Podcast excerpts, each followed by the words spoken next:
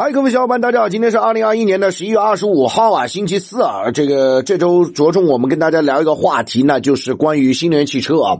我为什么要跟大家讲呢？最近这段时间啊，新能源汽车的这个消息非常多啊。当然，从导火线来讲，是因为这个 Apple Car 啊，苹果汽车啊，传出要明年宣布合作伙伴，包括二零二五年前要实现这个量产啊。这个消息可以说是引发很大的关注，因为这个消息一直其实在发酵了，而且助推了苹果市值又重新的。超越微软成为世界第一啊！那现在苹果市值已经在两点六万亿美元左右啊，所以苹果这件事情呢，在叠加之前的啊一些特斯拉的竞争对手，包括电动的这个卡车啊，Rivian，包括电动的豪华车 Lucid 啊，这些都在美股上市，都被称为啊 Tesla 的杀手。那现在杀手如果又再增加一个，那无疑是 Apple Car 苹果汽车，那肯定是在其中了。当然，除了苹果汽车之外，最近关于新能源汽车的事儿。真的还非常多啊，甚至说包括 OPPO 啊，据说也在要布局新能源汽车啊。另外呢，小米的新能源汽车说可能也就在二零二四年前量产啊，等等等等。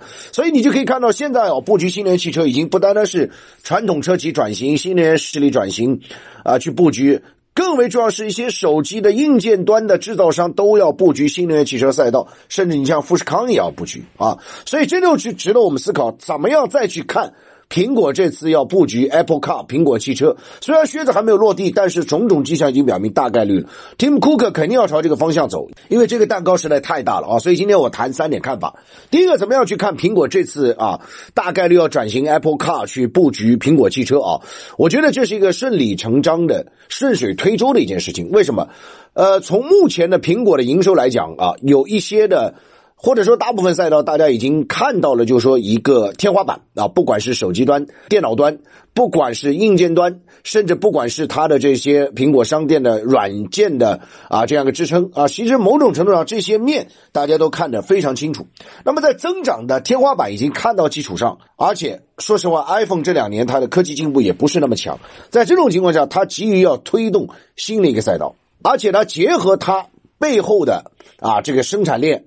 包括它自有的现在研发的这个芯片，包括最重要是它的流量啊，它大量持有的这些流量，可以同步的在这个生态当中进行一个延伸啊。那么接下去新能源汽车大家就知道，以后的汽车它说白了就是一个四着手机的电脑，滚动的平板电脑啊。所以在这样情况下，你可以看到它的信息之间的数据的转换，包括它科技硬件的支撑，甚至它软件你在车载当中也可以应用，以及说啊，它接下去啊整个的一个生态链的打造。无疑啊，大量流量在车端又可以实现一个互联互通，这都是一个顺水推舟的事情。但看点在于什么呢？就是。苹果到底是选择自己像特斯拉一样布局超级工厂，还是去找一个代工啊？我认为大概率可能会找代工，因为这样的会快一点。就像生产芯片一样，你让台积电、让三星电子、让 Intel 去代工。所以这是第一点，我觉得大家要看到，就是它它实际上结合了科技和结合了流量，结合了大数据，整个的一个应用体系，去形成一个生态闭环。我觉得这个生态闭环呢，也是呃小米啊，雷军在多年前也提到了。实际上我在这里要讲一点，就是说。贾跃亭其实也蛮可惜的。你要说最早打造生态闭环的是他，哎，乐视手机、乐视电视，后来又要造乐视汽车，他不是做的事情都是一样的吗？只是说贾跃亭当时步子迈的太快，整个资金链啊，整个现在的问题。那现在在美股，你说这个法拉第未来啊，很多人也看衰看空，但其实回过头来你去看他的思路，所以在这种情况下，我觉得。整个生态链闭环打造，新能源汽车将成为非常重要的一环，而且这个赛道几十万亿美元啊，空前的这样一个蛋糕啊啊，符合新能源的趋势啊，又是一个顺水推舟的啊。第二点，我就想跟大家谈的，就是说最近这段时间整个新能源汽车你方唱罢我登场的一个思考，就我刚刚跟大家提到了一些。要布局的新能源汽车公司，这还有很多了。你像三六零都要弄哪吒，所以以后我真的觉得在马路上开车真蛮有意思。你开什么车？我开哪吒。你开什么车？我开苹果。哎，那菠萝谁开呢？风火轮谁开呢？哈 哈开个玩笑。我知道其实哦，接下去可能会出现一个什么情况呢？就是经过两到三年左右的大浪淘沙，很多的新能源车企又要死掉。为什么？玩家太多了。玩家太多的话，品牌效益差、技术差的，到时候又被淘汰。哎呀，其实这也是个规律，说白了。但就是说，在这样过程当中去进来的话，你怎么去看待啊这个赛道的这样一个呃机遇，你怎么样去看待这个赛道的一些布局？我觉得这是最重要。如果纯粹的从不同的价格的体系层级去看的话，那你每个层级你都要选一个合适的标的啊。比如说性价比端的，你主打什么品牌，对不对？但你再往上走的话，这不同的梯次、不同的阶梯，哎呀，这个新能源汽车实在太多了啊！所以在这样情况下，我觉得大家一要看价格体系，它所对标的啊消费者群体的人数的基数是不是多；第二个，你要对标它的一个技术层级的提升的层次，我觉得这是很重要。如果说它还是只有一百多公里的充电，这些接下去肯定要被大概率淘汰。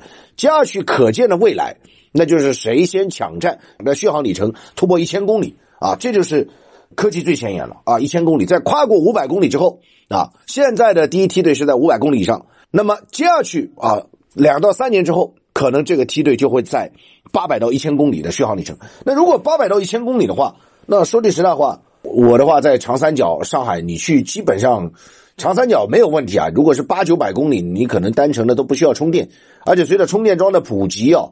啊，接下去哦，整个资本会密切的布局充电桩。这个东西啊，现在跟那个手机充电一样了，每个餐馆以后都有啊。那以后充电桩呢，这个资本肯定会去挖掘。公共场所啊，只要能停车的，我跟你说，以后都有啊。这个都是赚你钱嘛。那从资本逐利的角度来讲，他肯定要布局啊，而且这个钱还挺赚的。啊，但不管怎么样，相对于汽油来讲，肯定是合算了。你现在国际油价虽然美国要释放五千万桶战略石油储备，但大方向来讲，肯定还是要突破每桶九十美元。你光释放五千万桶还不够你美国用三天的啊！所以在这样情况下，我觉得从消费的层次、你的人群以及技术面突破来讲，我觉得这是两方面。第三方面就是品牌啊，你千万不要忽视掉一些传统的车企、老牌的品牌。它现在的一些缓慢的转型动作，一旦它突破的话，它的品牌价值依旧在。比如说像大众啊，我举个例子，比如说像福特啊，这些你看，福特和这个 Amazon 还投资了 Rivian 啊，就是美国的上市的这家新能源卡车企业啊，还下了很多订单。就传统车企也在压住啥？那如果传统车企一下子在翻盘，能够突破的话，能够跟它实现技术共享，那对于传统车企来讲又是一个复苏。所以最近我们看到，其实上汽的股价往上拉。这背后其实。在传统的车企转型的过程当中啊，有些转得过来，有些转不过来，就这么道理。但一旦转过来的话，它的投资机遇，你不能再用汽柴油的汽车的角度去看待这个问题。那第三点，我就想跟大家讲的，就是说电动化，包括智能化啊，甚至有些很大程度是半自动驾驶，甚至全自动驾驶。当然，我认为自动驾驶在目前在中国还不太可能实现，甚至在美国，我认为也是局部区域了。你要在纽约，你在曼哈顿，你要实现自动驾驶，那是不可能的。这个人那么多啊，你怎么可能反应得过来？呃。呃，那在这样情况下，我觉得大家要看到，就是说，它对于整个的这里面又涉及到一个传媒板块，我觉得大家要看到，传统媒体现在受到很多的流媒体、在线媒体、新媒体的挑战，但是我认为接下去哦，整个的互联网汽车的这样一个到来，包括软件的大幅的提升啊，你像这个 Tesla 也在慢慢的升级，甚至包括 Apple Car 接下来这样一个动作，苹果汽车，那么在这样情况下，你手机端有的、电脑端有的，你都能在汽车端进行一个享受啊。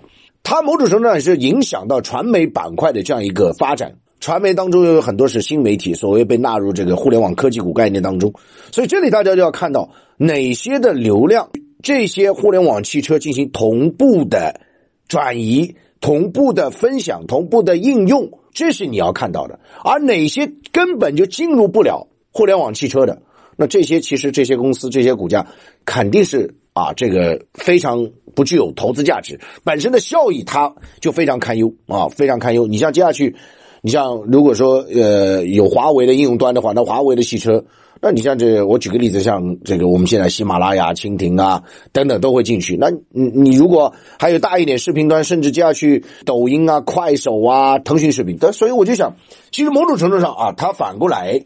又给了传媒板块一个机遇，但是这其中也是一个大浪淘沙。如果你不能在互联网媒体端能够占据流量的，你在整个的传媒的板块当中，你要看所谓的没有流量的媒体，那接下去不管是手机端、电脑端。汽车端啊，尤其是新能源汽车，如果没有流量，显而易见，你根本就不需要去看这些传媒板块当中的公司，而且它的业绩不可能会好嘛，整个这个方向，对不对？